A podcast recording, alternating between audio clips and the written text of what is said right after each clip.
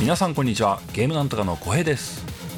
番組リスナーの皆さんにお知らせがございまして少しだけお邪魔させていただきます。この度ゲームなんとかは YourGoTee さんと共同開催にて YourGoTee2023 レビュー投稿キャンペーンを開催いたします。リスナーの皆様一人一人のあなたにとっての2023年一番推したいゲームゲームオブザイヤーを教えてください。審査員の心に響いたレビューには素敵な商品が進呈されますのでお気軽にふるって投稿いただければなと思います。締め切りは2023年12月15日23時59分まで。受賞者発表はゲームなんとかおよび各コラボ番組さんの中で発表されます。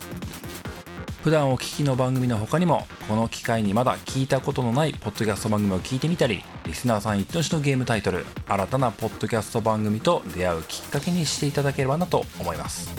キャンペーンの詳細は岩ご TV のウェブサイトもしくは X 旧 Twitter にてゲームなんとかアカウントのポストをご覧ください。それでは引き続き番組をお楽しみください。バイバイ。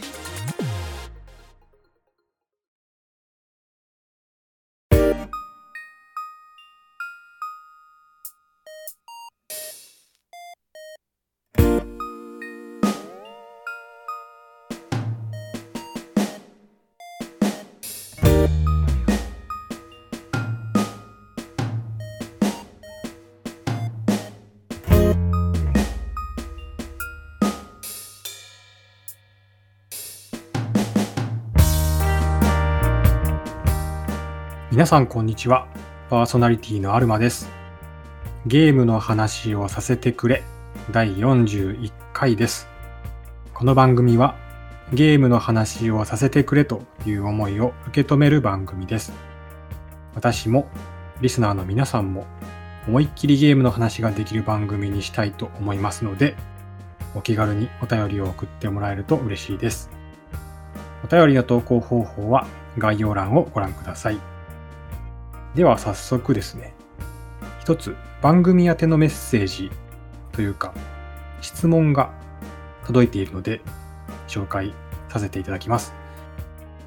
実はですね、こちらボイスメッセージで届いていまして、そもそもあの、そんな機能が、ボイスメッセージをリスナーから送ってもらえるという、そんな機能があることも知らなかったし、まあ通知もなくて、なのであの、届いていたことも把握できてなかったんですよ。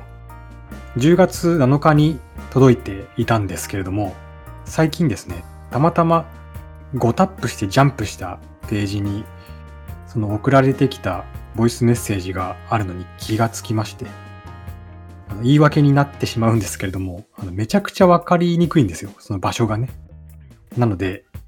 気づくのが遅くなって大変申し訳ありませんでした。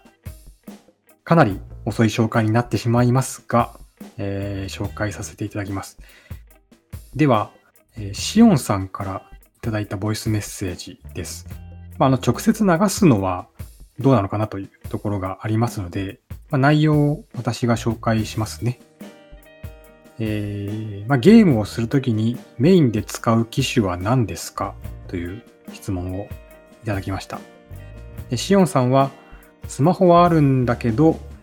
ほぼ壊れていて使えないのでパソコンでなんとか生きている状態だと。そしてこれからも頑張ってくださいというふうにメッセージをいただきました。ありがとうございます。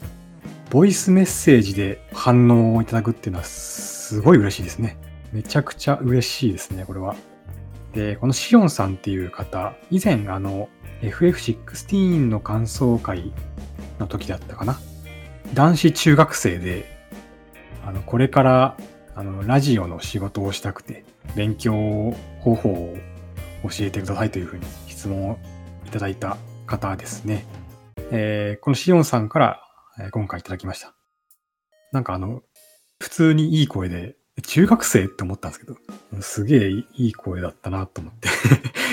聞かせていただきましたけども。えーまあ、質問に答えるとですね、まあ、ゲームをするときにメインで使う機種は、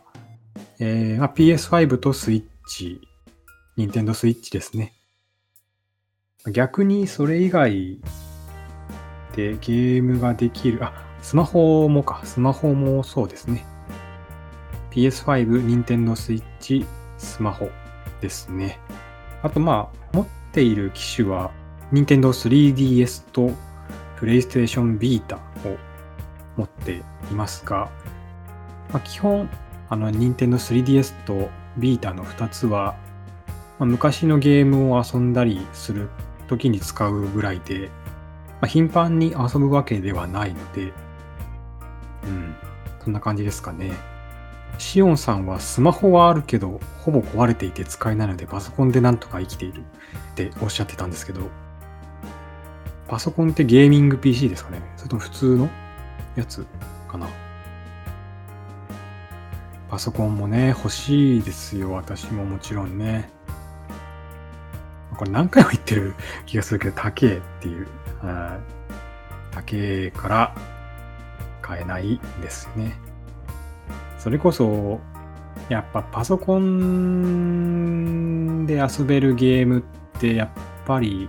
まあ、任天堂系はね、無理ですけど、大体遊べるし、パソコンにしかないインディーゲームとかもたくさんあるし、あと、最近いいなって思ってるのが、規制がないところですね。ゲームによっては、暴力表現とか、まあ、あと性的な表現とか、そういったものが規制されていることが、家庭用ゲーム機版はですね、多いんですけど、サイバーパンクとかもそうですね。あと、今度発売するバルダーズゲート3。まあ、本編でこの話もちらっと出てくると思いますけど、バルダーズゲート3も規制が入っているっていうことで、PC いいなって思うんですけど、まあまあまあ。まあそんな感じですね。はい。メインで使っている機種は PS5、Nintendo Switch、スマートフォンと。はい。これからも頑張ります。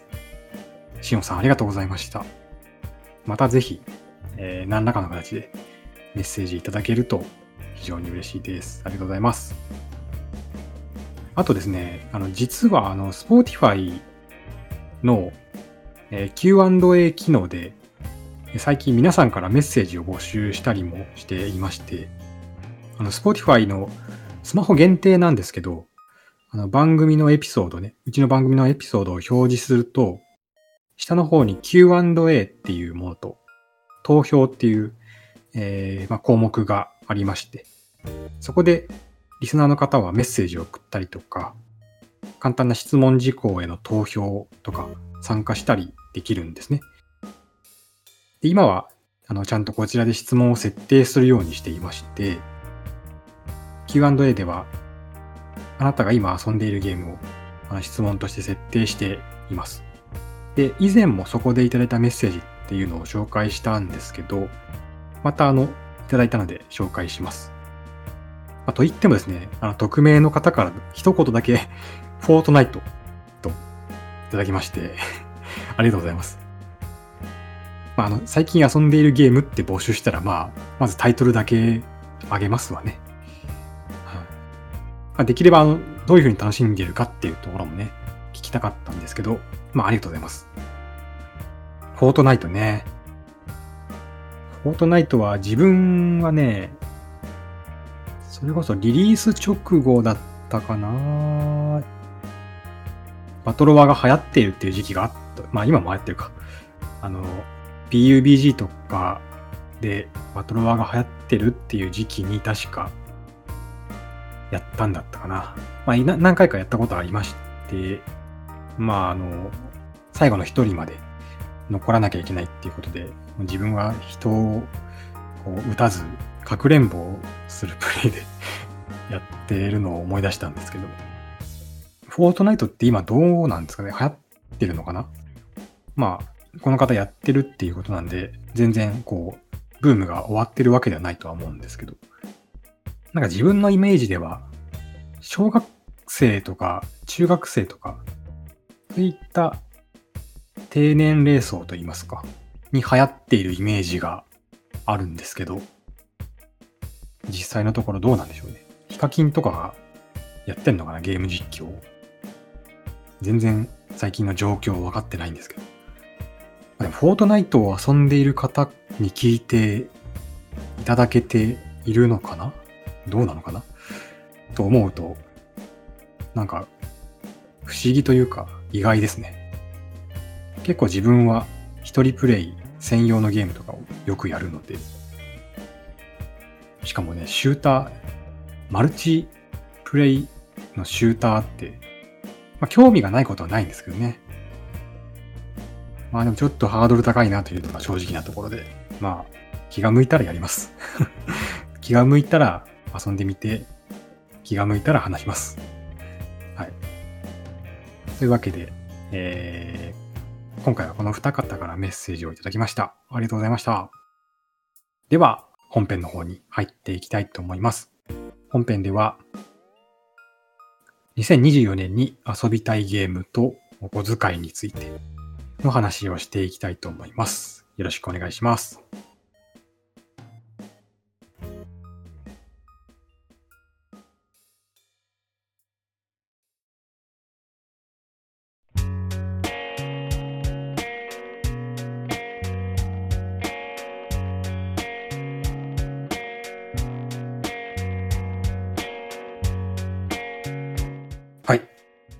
では本編です。2024年に遊びたいゲームとお小遣いについて。まあ、今年も早いもので、来年分のお小遣いのね、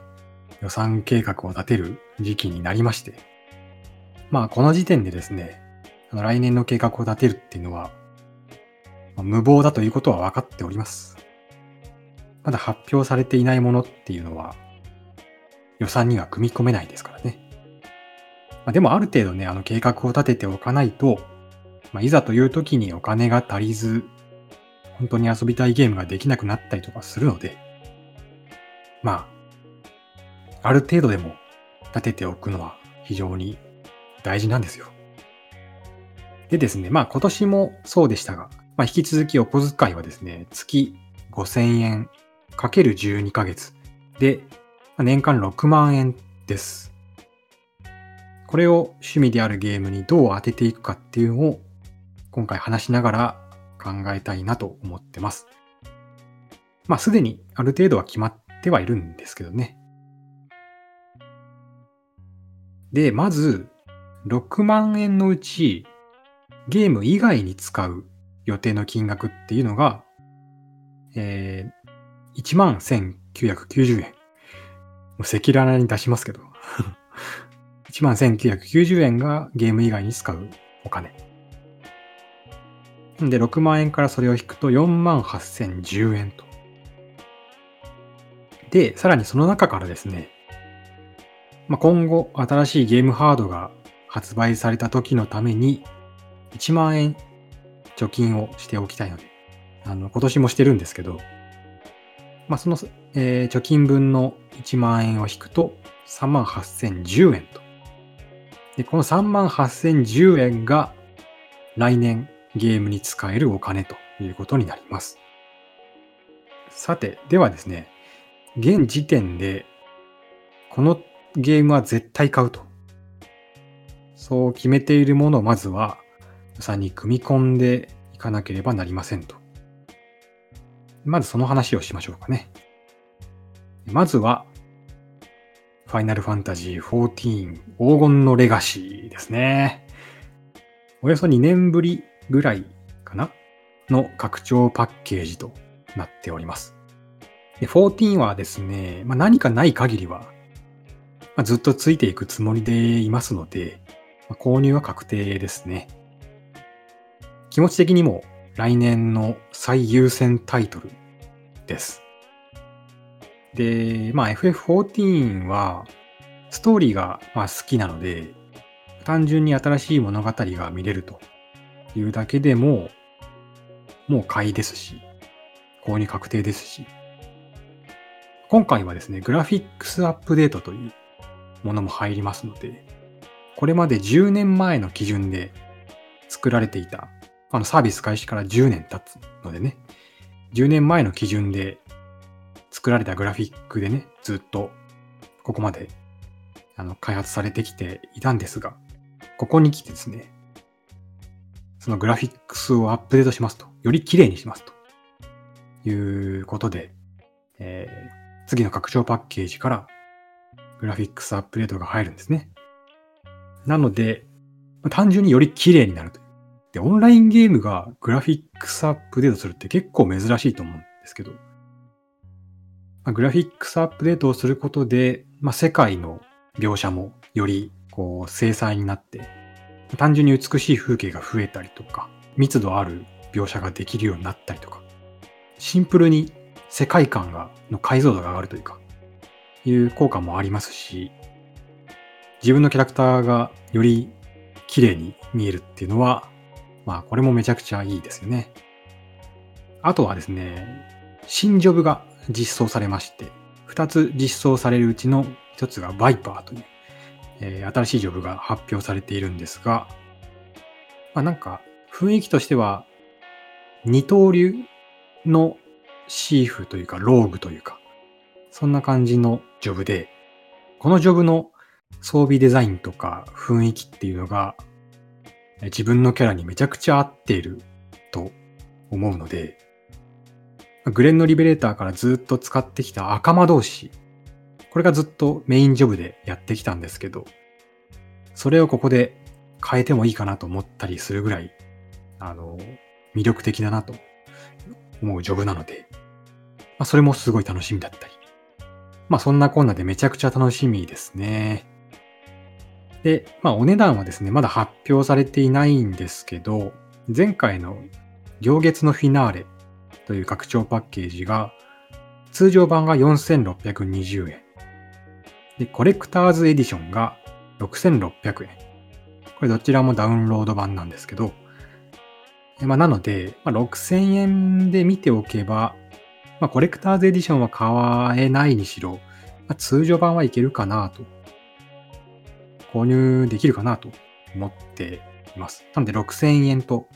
見ておきます。で、まあ、14を継続的に遊ぶには、月額料金も払う必要があるわけですね。来年はしっかり14を遊びたいと考えてますので、夏発売予定のその黄金のレガシー、その発売前から年末までは課金するつもりです。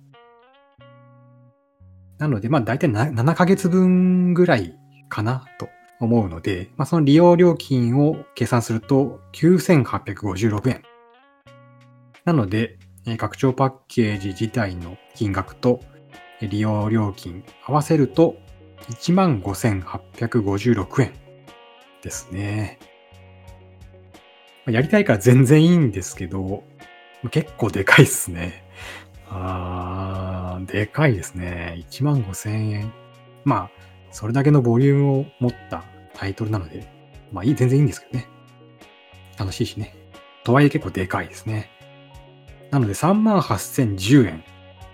から15,856円を引くと、残りは22,154円ですね。どうですか皆さん？皆さんはどうします？この38,010円しか使えないということであれば。ねえ。皆さんもぜひ考えていただきたい。お小遣い制の苦しみと楽しみを味わってほしい。まあ、それはいいとして。えー、あとですね、もう一つ、来年発売予定のゲームで、これは絶対遊びたいなというのが、メタファー・リ・ファンタジオですね。まあ、アトラスから発売される新規 IP ですかね。ペルソナ5を手掛けた、えー方々が新たに手掛けるファンタジー RPG ですね。で、これはプロジェクトリファンタジーと呼ばれている頃から楽しみにしていたので、これもね、ぜひ遊びたいですね。これはまあ発売が2024年とだけ発表されているんですけど、まあ別に2025年でもいいよとは思ってはいますが、まあこれはね、あの2024年発売予定として組み込んでおこうと。で、まあ価格の発表もまだないんですけど、まあ、最近結構対策ゲーム高いじゃないですか。9800円とか全然いくんで、まあこれも例に漏れず、そのくらいいくのかなというところで、まあ1万円見ておけば大丈夫ではないかなと思います。まあ、基本的に自分はですね、ダウンロード版を買う派ですし、もともと。なんならあの PS5 はデジタルエディションなんで、ディスクは入らないんですよね。まあだからダウンロード版一択なんですけど、で、そのコレクターズエディション的ないろんな特典がついたものとかっていうのは基本買わないので、まあ、通常版が買えればいいかなと思ってますんで、まあ、でも1万円はね、見ておかなければ危ないかなという気がするので、なのでまあさっきの14引いた残り22,154円から1万円を引くと残り12,154円ですね。もう12,154円しか残ってない。まあとりあえず来年絶対遊びたいっていうのはこの現時点ではこの2つなんですけど、もう一つですね。来年ではないんですけど、今年発売のバルダーズゲート3。こちらも絶対遊びたいなと思ってますね。12月8日にですね、ザ・ゲームアワーズが開催されますが、まあ、そこで発表されるゲームオブザイヤーは、まあ、多分これでバルダーズゲート3でほぼ決まったような雰囲気を感じています。どちらにしろ、まあ、受賞するにしろ、しないにしろ、ゼルダの伝説、ティアーズ・オブ・ザ・キングダムが出た年に、ゼルダを食う勢いで高い評価を得ているっていうこのゲームはですね、絶対遊びたいですね 正直どんなゲームかまだ分かってないところはあるんですけど、これはね、絶対遊びたい。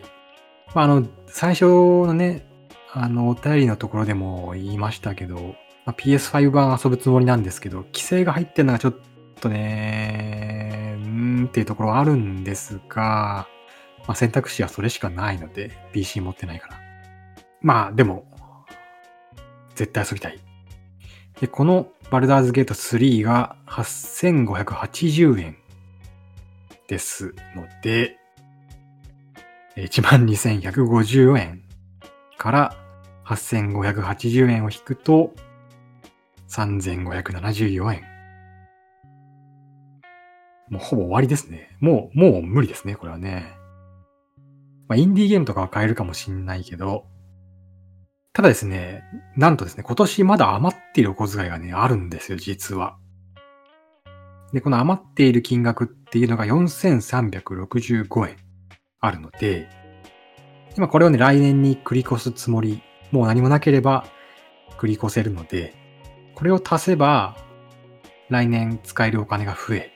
合計で7939円になります。さあ、この残った7939円。これをどう使うかっていうのが、まあ、悩みどころですね。で、まあ、とりあえずですね、気になってるソフトをバーっとこう上げていきたいなと思います。まず来年発売予定のソフトだと、FF7 リバース、百栄雄伝、あと幻想水湖伝 HD リマスター。まあ、これまだ発売日未定だけど、まあ来年でしょう。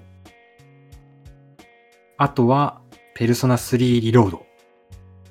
とりあえずこの4つは気になってますね。あと、他にもありまして、インディーゲームだと、今のところは、メトロペンギンユートピアという、あの、ファミレスを享受せよの月刊湿地帯、もしくは美味しい水産が今開発している新しいゲームですね。メトロペンギンユートピア。こちらも遊びたい。あと、来年発売というかもう発売済みのソフトなんですけど、ずっと、ずっと気になっている 13騎兵防衛権。それと、マーベルズ・スパイダーマンですね。あのー、マーベルズ・スパイダーマンシリーズ、一つもやったことないんですけど、まあ、全部やりたいですね。1と、マイルズ・モラレスと2と、全部やりたい。っていうのも、あの、マーベル大好きなんですよ、自分は。あんまりこの話はする機会ないので、番組では。そういう印象ないかもしれないですけど、マーベルはめちゃくちゃ好きで、アメコミを読んでいるというわけではなくて、あの映画の方ですね。あの MCU と呼ばれる作品群。全部見てるので、えー、アイアンマンから最新のマーベルズまで、えー映画は全て見ていて、ドラマの方も、最近ちょっとディズニープラスに入る お金がないから、あの、見れてないドラマもあるんですけど、えー最新のロキと、えーシークレットインベーションと呼ばれる、まあ、二つのドラマ以外は全部見てるくらい、あの、好きなので、もう、スパイダーマンはね、スパイダーマンも、ね、映画全部見てるんですよね。あの、侍二版と呼ばれる、えーまあ、昔のやつから、アメイジング・スパイダーマンも見てるし、もちろん MCU 版のスパイダーマンも全部見てまして。だからね、まあ、ヴィランとかもね、ああ、こいつ出てんだとかっていうのも分かったりして、めっちゃやりたいんですけど、やる機会を逃しているというか。うん、なので、これもしたい。あとは、ポケモンスカーレット・バイオレットもやりたいですね。ポケモンシリーズはスカーレット・バイオレット以外は全部やってるので、スカーレットもね、やりたい。やるとしたらスカーレットが欲しいですけど、スカーレットも、やりたいというかもうやらなければならない。どこかでやらなければならないという、半ば義務感みたいなものなんですけど。うん、これも、で、この発売済みの3作品はどっかでやるべきだと思っていてずっとできないやつですね。来年それを組み込める余裕があるのかというところもあるんですけど。あと、まあ来年発売とは言われていないんですけど、来年来るんじゃないかと思っているゲームに、同じくマーベルズ・ウルヴァリン。まあこれ来ないかな。さすがに来年はないかな。あの、ウルヴァリンという、えー同じくマーベルのヒーローが主役のゲームが登場します。で、これも確か、マーベルズ・スパイダーマンと同じインソムニアックが開発するっていう話なので、まあ、今年、スパイダーマン2出てるからな。もう来年はさすがにないかな。まあでも、これも非常に気になる。マーベルヒーローファンとしては気になるし、あと、まあインディーゲームですけど、えー以前この番組でも紹介しましたが、青十字病院東京都支部会解剖部署。こちらもまだ未定なんですけど、そろそろ来るかなという気がしますね。あと、都市伝説解体センターというゲームが、こちらもインディーゲームがありまして、これあの、実はあの、会解剖部署と都市伝説解体センターって同じゲームかと思ってたら、全然違うゲームっていうことを最近知りまして。で、この都市伝説解体センターもまあ非常に楽しみというか、気になるゲームですね。都市伝説とか怪とかもう大好きなんで、あの、怖がりではあるんですけど、えそれをモチーフにしたゲームはやってみたいなと思ったりしますね。まあもう無理じゃないですか、もうこんなの。あと、7939円しかないんですよ。この中で何をやれと。まあ、インディーゲーム系は、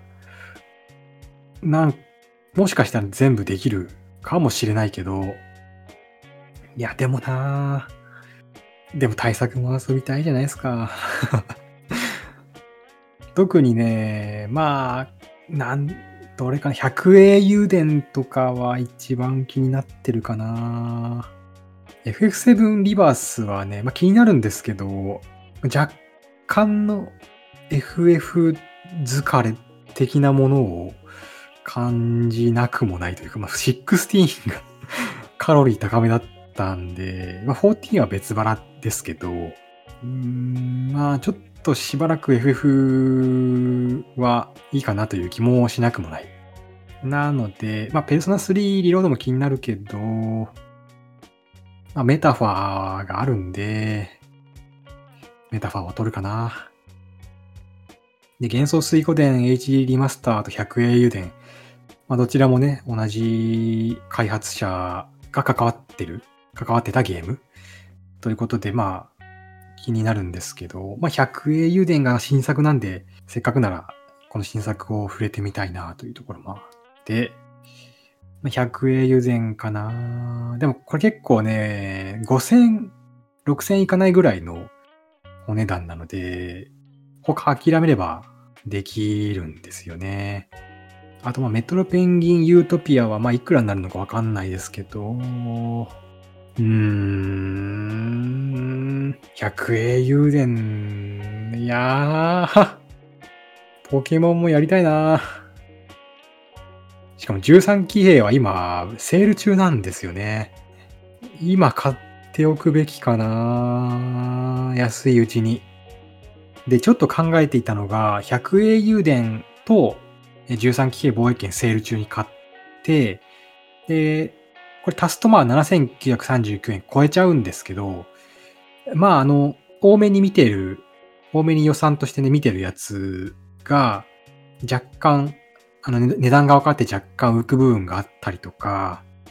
あとまあ臨時収入も多分あるんじゃないかなって思ってるので、まあそれらでそのマイナス分は補填できると思うんですよね。っていうことで、100英雄伝と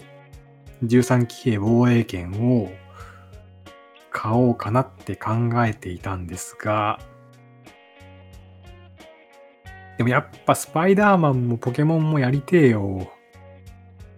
やりてえよ。まあ、スパイダーマンできるとしても1ぐらいかな。1といけてマイルズ・モラレスもセールとかで買えば、確かバンドルセットとかあったと思うんで、セールで狙えばいけたりもするかな。どうするんですかこれは。どうしたらいいんですかこれマジで。もう、どうする、どうするんですかこれ。あもう、なんてことしてくれるんだ。なんでこんなに面白そうなゲームがいっぱい出るんだええー、まあちょっと決まんないですね、これは決まらないですね。ずっとうだうだ悩んでいるのをね、皆さんにお聞かせするのもあれなので、うんでも今んところやっぱり100円油田と13期防衛権かなうん、でもやっぱり ポケモンもやりてえよ。スパイダーもやりてえよ。ああ、もうもう決まんないです。無理ですね。はい。あの、やめます。まあ、なんかこう、気分とかでね、おいおい決めていきたいと思います。うーん。あと、やそれこそね、ザ・ゲームアワーズで、新しいゲームがね、発表されたりする可能性もね、大いにあるので、でそれがめっちゃやりたいゲームっていう可能性もあるんで、一旦ちょっとこの7939円は保留としましょうかね。まあ今回はね、あの、まあ今回は、まあ来年とか、まあ発売済みなやつでも面白そうなゲームたくさんあるよねっていう雰囲気というか、まあこのゲーマー特有のね、この悩みをね、皆さんにも共感してもらえたら楽しいかなと思ったんですけど、共感してもらえるかわかんないですけど、はい。で、まあ、あの、今年はですね、キャパオーバーなくらいゲームを抱え込んだり、積んだり、後回しにしたりしているので、なんなら今も積んでるゲームあるんですよね、買って。何本かあるんで、それやれよって話なんですけど うんまあ、なんで、そういう感じで結局ね、できないってことが分かってるんで、いっぱい買っても。あの、来年は遊ぶゲームを絞ろうかなとも考えているんですよね。で、まあ、FF14 もそうなんですけど、一つのタイトルを深く遊ぶスタイルにしたいなと思っていまして、まあ、本当にそうできるかはわかりませんが、まあ、あとはさっき言ったように積みゲーに手をつけたりとかですね、して、まあ、お金は割と抑えめで深く遊べるタイトルに絞っていこうかなと、うん、思ってはいるけど、やっぱりやりたいものはやりたいな。まあもうちょっとこれで今日は終わり、終わりますけど あのー、ぜひぜひ皆さんもですね、あ、来年っていうかまあこれからどんなゲーム遊ぼうかなっていうのをですね、考えてみて、同じように悩んでいただきたい。ちょっとすごいグダグダな終わり方をするんですけど、まあ今回はこんな感じで悩んだまま終わりたいと思います。では最後にですね、えー、お便り募集しております。常設のテーマ、あなたが今遊んでいるゲームについて聞かせてください。あと、あ今回みたいにね、これから